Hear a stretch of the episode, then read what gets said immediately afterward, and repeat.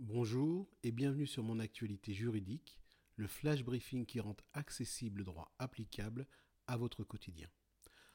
En ce vendredi, saviez-vous que les fins de semaine sont très demandées pour faire un déménagement? Le déménagement qui d'ailleurs, après le deuil et le licenciement, est l'une des situations les plus stressantes de l'existence parce qu'il semblerait que vider ses placards oblige à revisiter son passé, les bons comme les mauvais moments. Mais bon, le stress du déménagement, c'est aussi celui des avaries causées aux meubles que l'on déménage.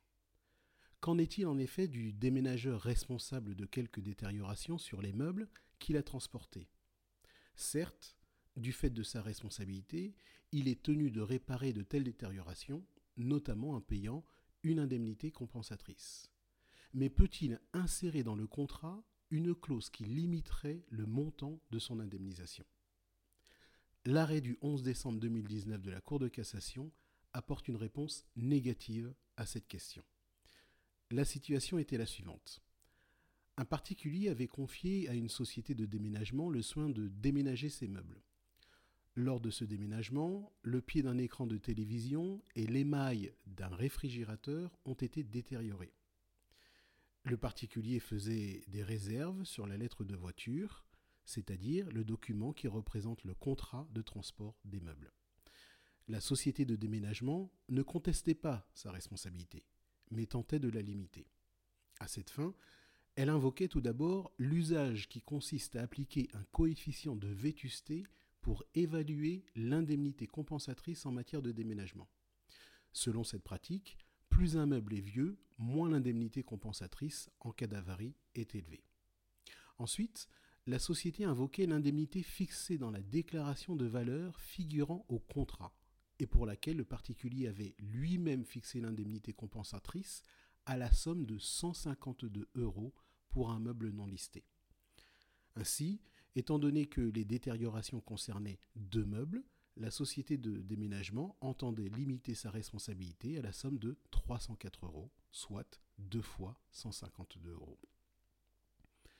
Le particulier saisissait donc le tribunal d'instance.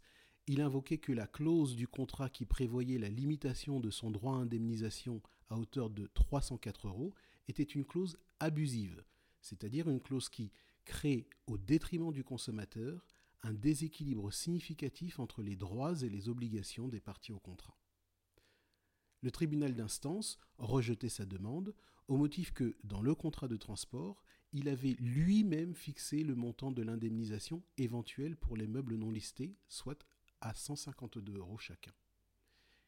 Il avait donc fixé ce montant sans l'intervention de la société de déménagement, qui avait accepté le dit montant. Le tribunal jugeait donc que le contrat avait été formé et demeurait valide sur de tels termes. Ayant visé au début de sa décision l'article R 212-1 sixièmement du Code de la consommation, la Cour de cassation, quant à elle, casse et annule le jugement du tribunal d'instance. Et elle le fait au motif que la clause ayant pour objet de supprimer ou de réduire le droit à réparation du préjudice subi par le consommateur en cas de manquement du professionnel à l'une de ses obligations est présumée abusive de manière irréfragable, c'est-à-dire qu'on ne peut y apporter la preuve contraire. Pour information, les clauses présumées abusives de manière irréfragable, telles que listées à l'article R 212-1 du Code de la consommation, sont également appelées clauses noires.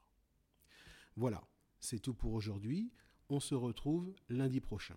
D'ici là, Suivez-nous sur Twitter, nous sommes at getlegal, G-A-I-T-L-E-G-A-L.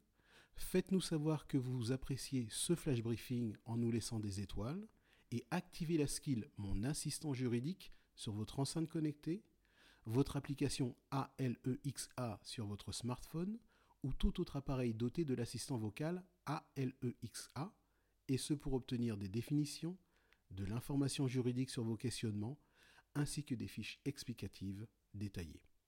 Au revoir et bonne fin de semaine.